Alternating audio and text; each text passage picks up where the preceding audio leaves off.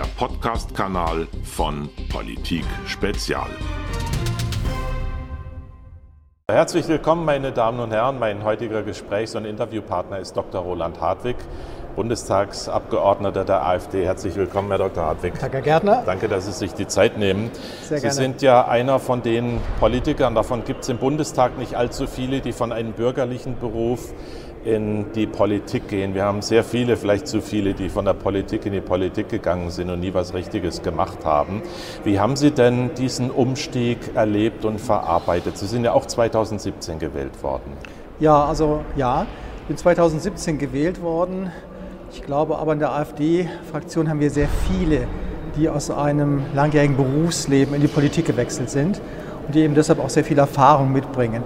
Ich war bis 2013 in keiner anderen politischen Partei, bin dann im Mai 2013 in die AfD eingetreten, bin jetzt seit September 2017 im Bundestag und es ist ein ganz anderes Leben geworden als in der Zeit davor. Wie krass, wie groß, wie stark war denn die Umstellung für Sie? Erzählen Sie mal.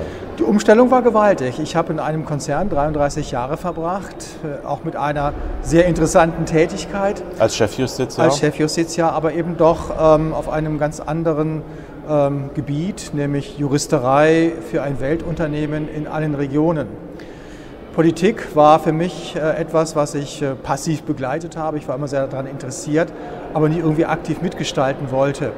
Man hatte seine Vorstellungen, wie der politische Betrieb abläuft und die sind äh, von der Realität stark korrigiert worden. Ja. Inwiefern? Was hat sich da geändert? Es wird ja auf beiden Seiten mit harten Bandagen gearbeitet. Das ist nicht der Punkt. Ähm, Aber ich hatte schon ähm, erwartet, dass im Parlament oder spätestens in den Ausschüssen eine Sachdebatte erfolgt, bei der man auch durchaus offen ist, anderen neuen Argumenten, auch wenn sie von einer Oppositionspartei kommen. Dass man das aber generell mit einem Bann belegt und auch die besten Beiträge, einfach weil sie vom Falschen her geäußert werden aus Sicht der anderen, ignoriert, bekämpft und diffamiert, das hatte ich nicht erwartet. Auch, dass man eben gar nicht mehr bereit ist, in Diskussionen über bestimmte Themen einzusteigen. Wie will man Probleme lösen, wenn man sie nicht offen diskutieren kann? Sondern allein schon die Forderung an die Diskussion aufzumachen, verteufelt. Ich sage nur Klimadiskussion. Wir haben einen Klimawandel, keine Frage. Aber es ist doch mehr als fair, über den menschengemachten Anteil zu diskutieren, ob es sich lohnt, mit diesen umfangreichen Programmen tatsächlich etwas zu verändern. Oder die Umwelt insgesamt. Oder die Umwelt insgesamt.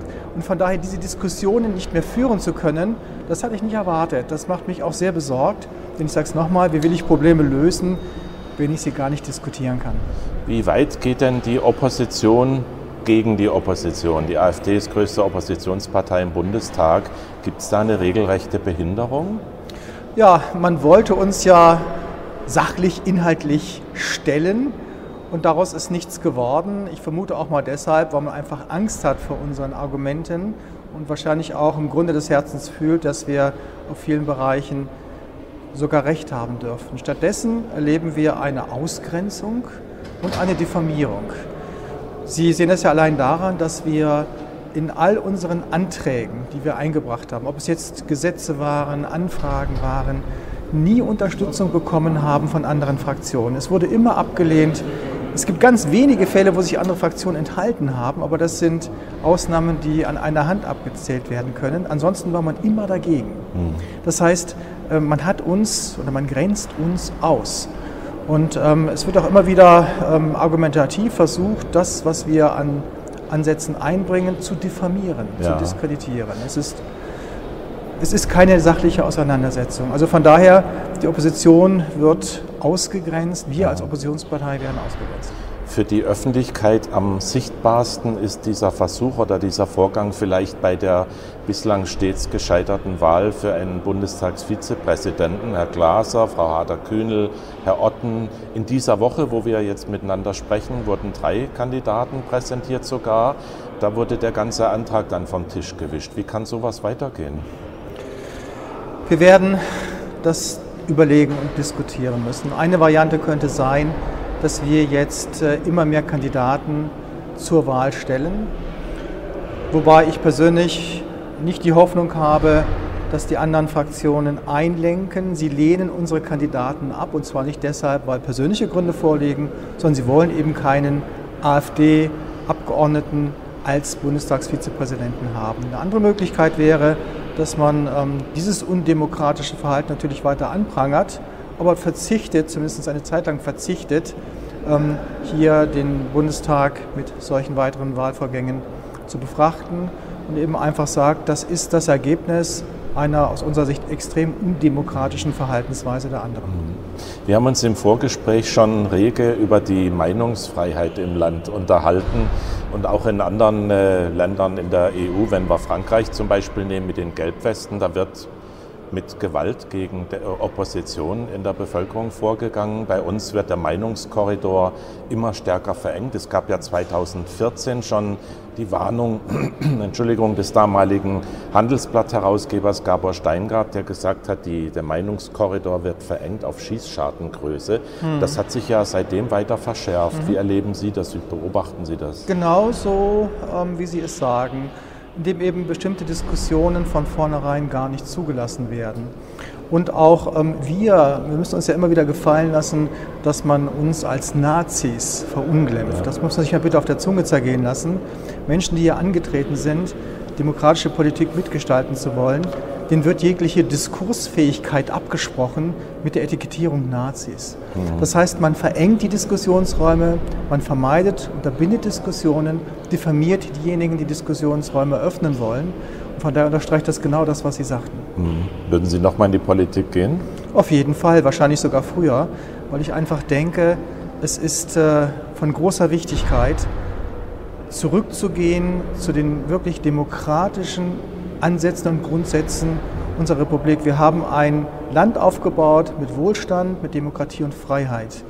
Und ähm, wir können nicht zuschauen, wie diese großen Werte zunehmend abgetragen werden. Mhm. Und als politische Kraft sich dagegen zu stellen, ist äh, nicht nur notwendig, sondern auch eine wirklich extrem, ja, ich sag mal, ehrenvolle Aufgabe für das Land und für die Zukunft dieses Landes. Also klares Ja. Ja, Sie haben, ich erinnere mich, Sie haben ja vor, zu einem Buch beigetragen, das äh, Ende des vergangenen Jahres herauskam, Nachdenken für Deutschland. Daran haben sich 25 äh, Autoren beteiligt. Und ich erinnere mich an eine Stelle in Ihrem Kapitel, wo Sie beschrieben haben, dass Ihre Eltern mit der ganzen Familie in den Westen kamen. Das war, glaube ich, noch vor dem Bau der Mauer. Das war vor dem Bau der Mauer. ja, genau. und dann sagten Sie so sinngemäß, ich kann es nicht mehr eins zu eins wiedergeben. Ich wähnte mich dann in einer besseren Welt oder hatte zumindest Hoffnung darauf und das ist bitter enttäuscht worden. Wie groß war denn die Enttäuschung? Und Gut, worin war, besteht sie vor allem? Ich war damals natürlich noch sehr klein und konnte auch nicht nachvollziehen mit sechs Jahren, warum meine Eltern ähm, die damalige Heimat aufgegeben haben. Im Nachhinein, das war meine Aussage, bin ich ihnen extrem dankbar, dass sie das getan haben. Und die Enttäuschung, ähm, ich habe natürlich gesehen, Deutschland hat sich im Westen wirtschaftlich sehr, sehr positiv entwickelt. Ähm, hatte aber politisch ähm, immer das Gefühl, in der zweiten oder dritten Reihe zurückbleiben zu müssen, hat also seine eigenen politischen Ansprüche immer nur sehr halbherzig, wenn überhaupt, verfolgt.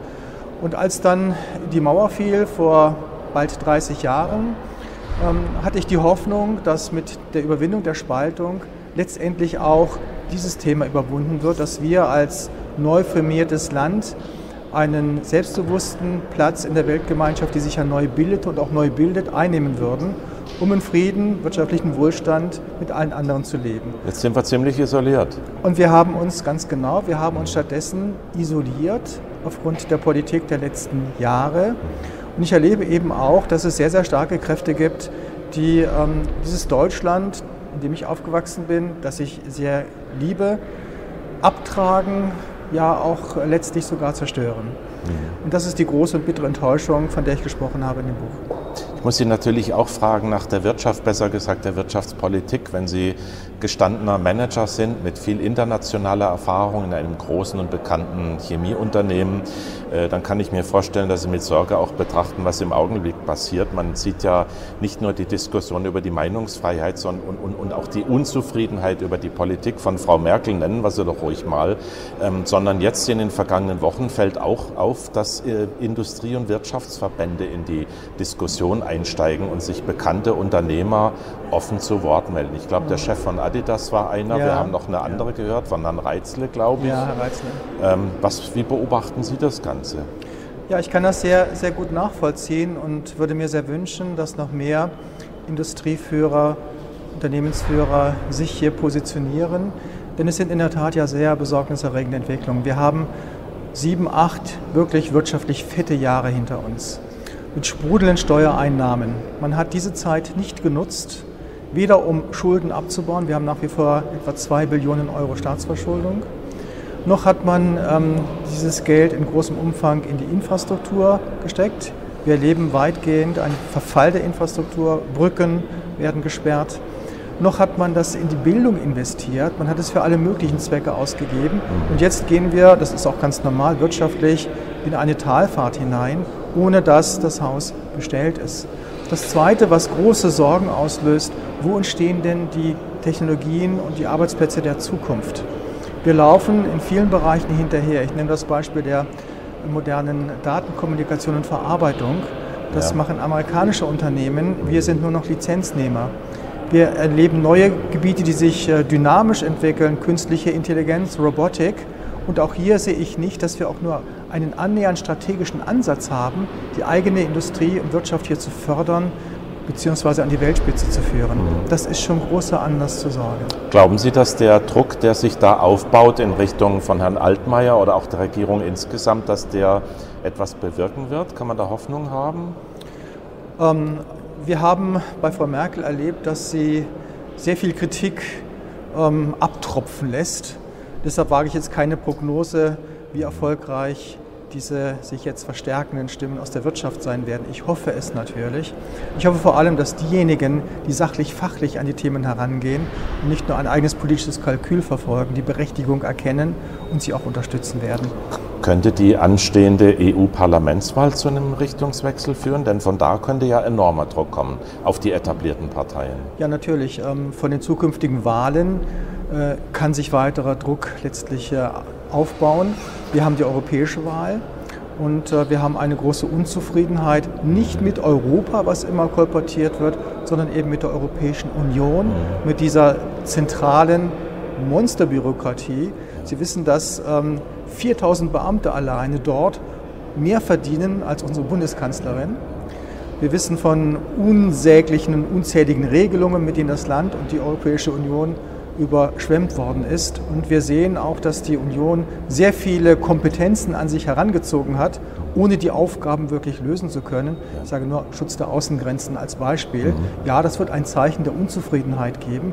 Und was ich eben extrem bedauere, ist, dass man dieses Zeichen nicht positiv aufnimmt und sagt, jawohl, da gibt es berechtigte Anliegen, lasst uns in entsprechende Diskussionen und Veränderungsprozesse eintreten, sondern dass man sie pauschal als populistisch und europafeindlich mhm. diskreditiert, wiederum um Diskussionen ausweichen zu können. Engagieren Sie sich im EU-Parlamentswahlkampf?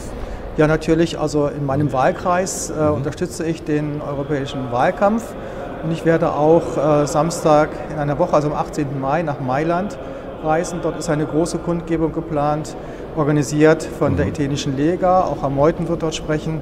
Eine große Kundgebung und wir hoffen, dass davon nochmal ein deutliches Signal ausgehen wird für einen europäischen Wahlkampf. Wir wollen auch eine Fraktion bilden im neuen Europäischen Parlament, die Allianz für Völker und Nationen, zusammen mit der Lega, zusammen mit der FPÖ, zusammen mit der Rassemblement National und vielen anderen.